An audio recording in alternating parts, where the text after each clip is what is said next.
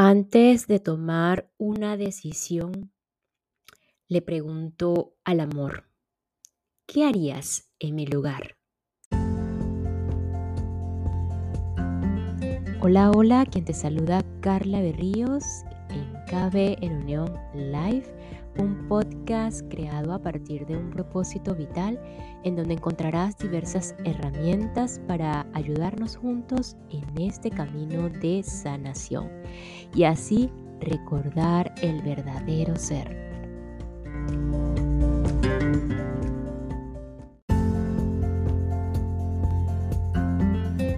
Y proseguimos en los apuntes de Gerardo Smelling, eh, específicamente las leyes de la vida, recordándote que no es lo mismo que las leyes universales. En el episodio anterior detallamos la ley de la advertencia y la ley de la oportunidad. Estas dos primeras leyes eh, que Gerardo eh, detalla, profundiza en sus apuntes, eh, justamente en el capítulo o en el tema de las leyes fundamentales del universo. Este, hoy nos enfocaremos en las o en la ley del 2, también llamada ley de la pregunta, además la ley del 3. ¿Qué es eso de constancia versus terquedad? Y eh, la ley de los vasos comunicantes.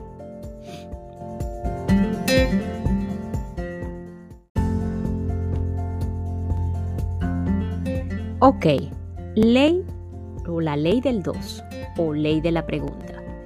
La vida siempre tiene listas las respuestas para todas nuestras preguntas.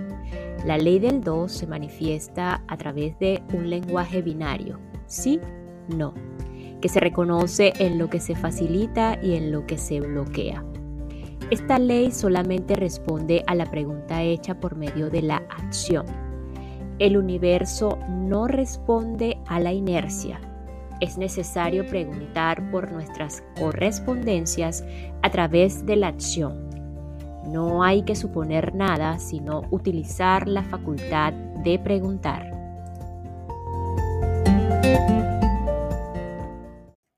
Y esta pausa es para enviar un saludo y agradecimiento a todos los que me escuchan y se encuentran en Suiza específicamente en Zurich, Geneva, Bern, um, Solothurn, Baud y Valais. No sé si está bien pronunciado. Eh, thank you so much for listening to me.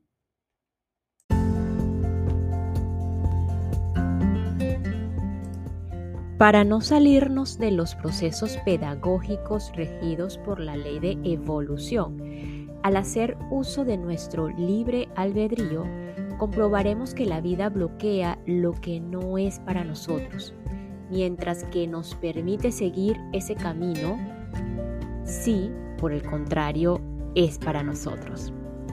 Las acciones de pregunta deben estar encaminadas a obtener la respuesta de la vida, que puede ser distinta de la que deseamos. Por tanto, si vamos a buscar trabajo, Buscaremos tanto en las empresas que más nos gustan como en las que menos. A veces la vida nos tiene reservadas grandes satisfacciones allí donde la personalidad se niega a trabajar. A veces es precisamente en ese lugar donde podemos servir más y realizarnos como seres humanos. Y la única forma de saberlo es preguntar a la vida. Sin embargo, para seguir un orden lógico dentro del proceso de preguntar a la vida, se sugiere comenzar siempre las preguntas dirigiéndolas hacia aquellas cosas o experiencias que más nos gustaría obtener. Si después de un tiempo prudencial no obtenemos respuestas afirmativas, entonces es importante dirigir las preguntas hacia las cosas a las que nos hemos estado negando como una opción para nuestra vida. También es importante establecer tiempos de medición para cada pregunta. Es decir, que aunque la respuesta inicial ya haya sido no, es posible que no sea el momento. Por lo tanto, podemos volver a preguntar al mes, a los seis meses o al año. Las acciones de pregunta pueden ser muy variadas, puesto que a la vida se le puede preguntar cualquier cosa, desde qué estudiar, vestir o comer, hasta cómo divertirse, a dónde viajar, dónde trabajar o vivir, qué negocios emprender, cómo y con quién relacionarse, etc. Para no salirnos de la ley, tenemos que usar lo que poseemos y disfrutar de lo que la vida nos da. En este caso, el quiero, entre comillas, como una herramienta de pregunta es sano. Si queremos algo y al preguntar se nos da, resulta que no era un simple quiero, sino una necesidad para nuestra función. Si por el contrario no se da, lo desecharemos, pues se nos está diciendo que no es lo que necesitamos. Con este ejercicio se acaban los conflictos y las dualidades mentales.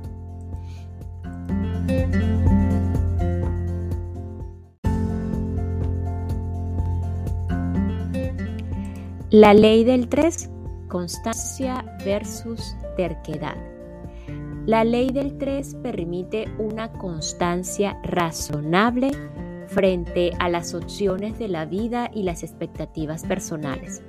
Sin embargo, en muchas ocasiones lo que tenemos no es constancia, sino terquedad ante ciertas circunstancias en las que la ley de la advertencia nos está diciendo no.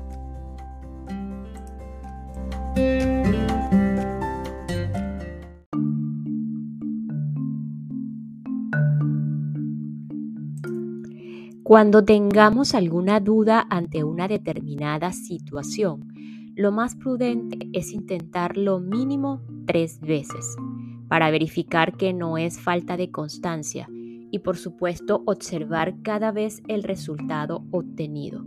Si se nota algún avance, aunque sea pequeño, el propósito tiene posibilidades de éxito.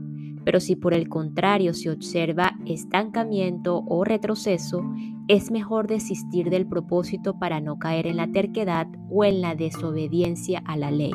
Sin embargo, si aún la persona no está segura de la respuesta, puede intentarlo hasta un máximo de siete veces, pues la terquedad solo nos lleva a conseguir lo que queremos, pero no lo que necesitamos para nuestro desarrollo.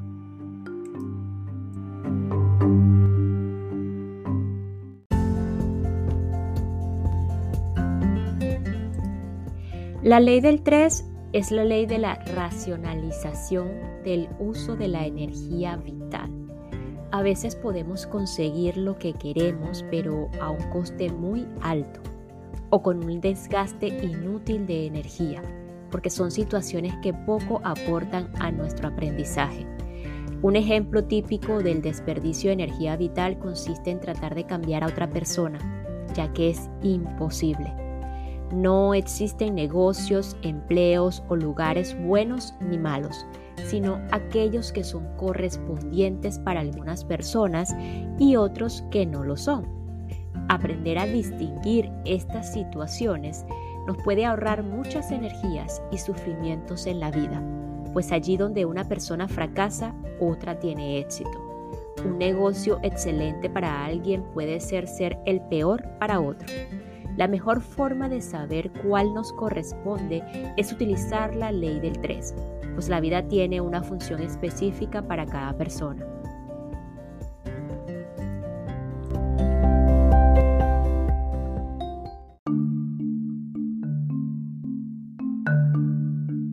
Características que diferencian la constancia versus la terquedad, según Gerardo Smelling. La constancia o en la constancia se gasta la energía adecuada, mientras que en la terquedad se gasta más energía de la que se produce. En la constancia se consume energía y hay resultados, mientras que en la terquedad se gasta energía pero no hay resultados. En la constancia hay trabajo, en la terquedad hay lucha, no se está comprendiendo. En la constancia se vive en el orden del universo, mientras que en la terquedad hay orgullo, hay que hacerlo por encima de lo que sea. Y el ego dice uno tiene que salirse con la suya. En la constancia se avanza aunque sea lentamente, mientras que en la terquedad no se avanza o se empieza a retroceder. La situación se estanca, no fluye, pero uno insiste.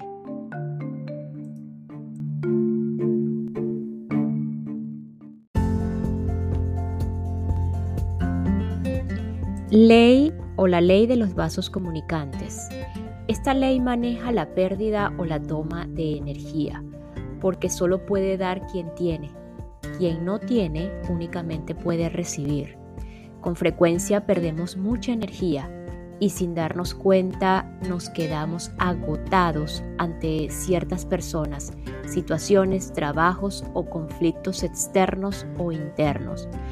Como se verá, esto lo explica un principio de la física denominada ley de vasos comunicantes.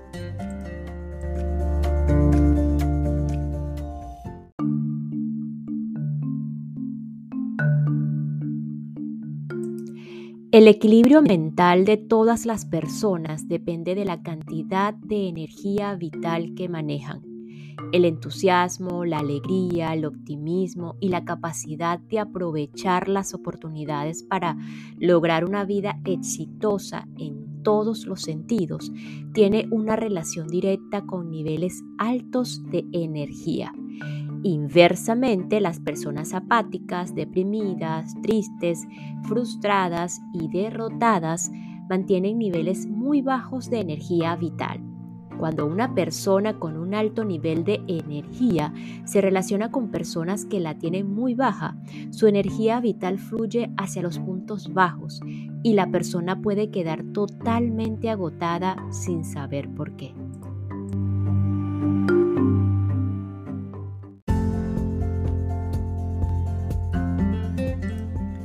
La ley de vasos comunicantes es aplicable a todas las situaciones de nuestra vida y es uno de los grandes secretos de la sabiduría, y es que del manejo de esta ley depende el nivel de energía vital disponible para aprovechar la experiencia de vida y lograr inmensos niveles de satisfacción en todos los sentidos.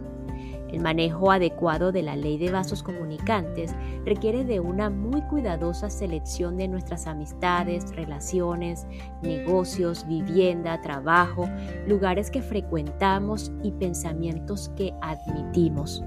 Además, es necesario entrenarse constantemente en la gestión de los sentimientos y las emociones negativas que surgen espontáneamente ante determinadas personas, situaciones o noticias que recibimos para no ceder energía involuntariamente. Quien a buen árbol se arrima, buena sombra le cobija.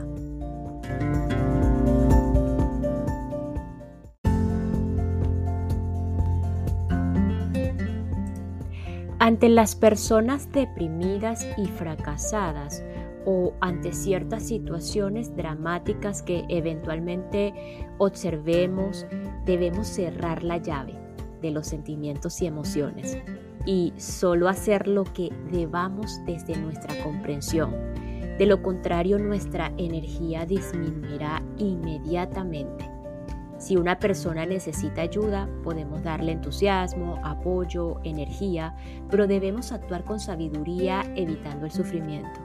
En cambio, si nos involucramos y no cerramos la llave, jamás tendremos suficiente paz interior como para poder ayudar a los demás.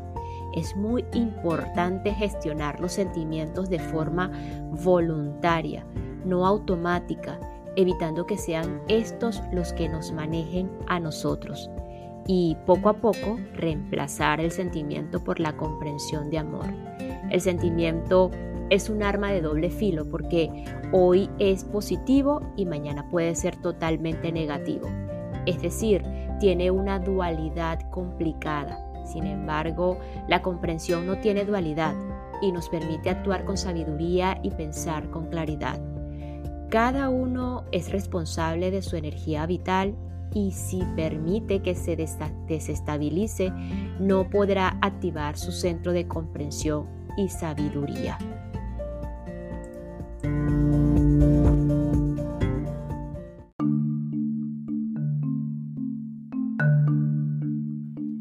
La energía vital desciende o asciende de acuerdo a la forma en la que gestionemos los pensamientos, sentimientos y emociones. El mayor ladrón, por así decirlo, de energía no está fuera de nosotros, sino dentro. Reside en nuestra mente y se llama ego. El ego nos roba la energía en cantidades alarmantes cuando culpa a los demás, cuando se preocupa por cosas innecesarias, se llena de estrés y angustia y utiliza pensamientos negativos. Se alimenta del sufrimiento y de la ignorancia, por eso es necesario limpiar la mente para dejar de sufrir y salir de la ignorancia con información de sabiduría.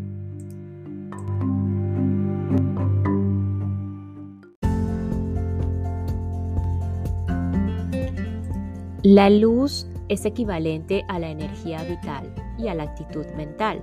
Si una persona tiene una actitud mental de amor, alegría y entusiasmo, generalmente no es vulnerable a la oscuridad de los vampiros o los ladrones de energía, entre comillas, porque ellos se van, no les gusta esa actitud.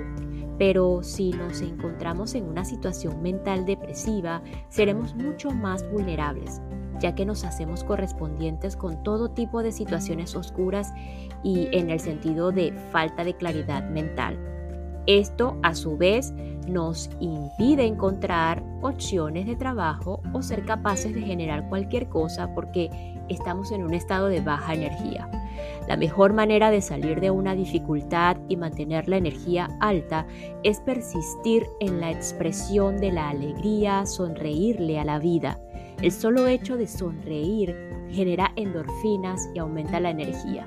Por el contrario, la expresión de amargura, tristeza, frustración o apatía segrega otros elementos químicos en nuestro interior que aumentan la depresión y reducen la energía.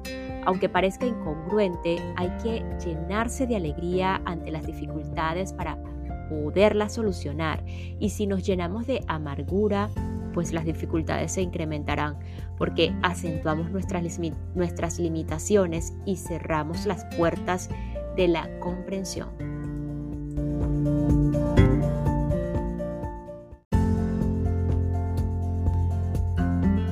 Y nos despedimos de este episodio con la siguiente frase.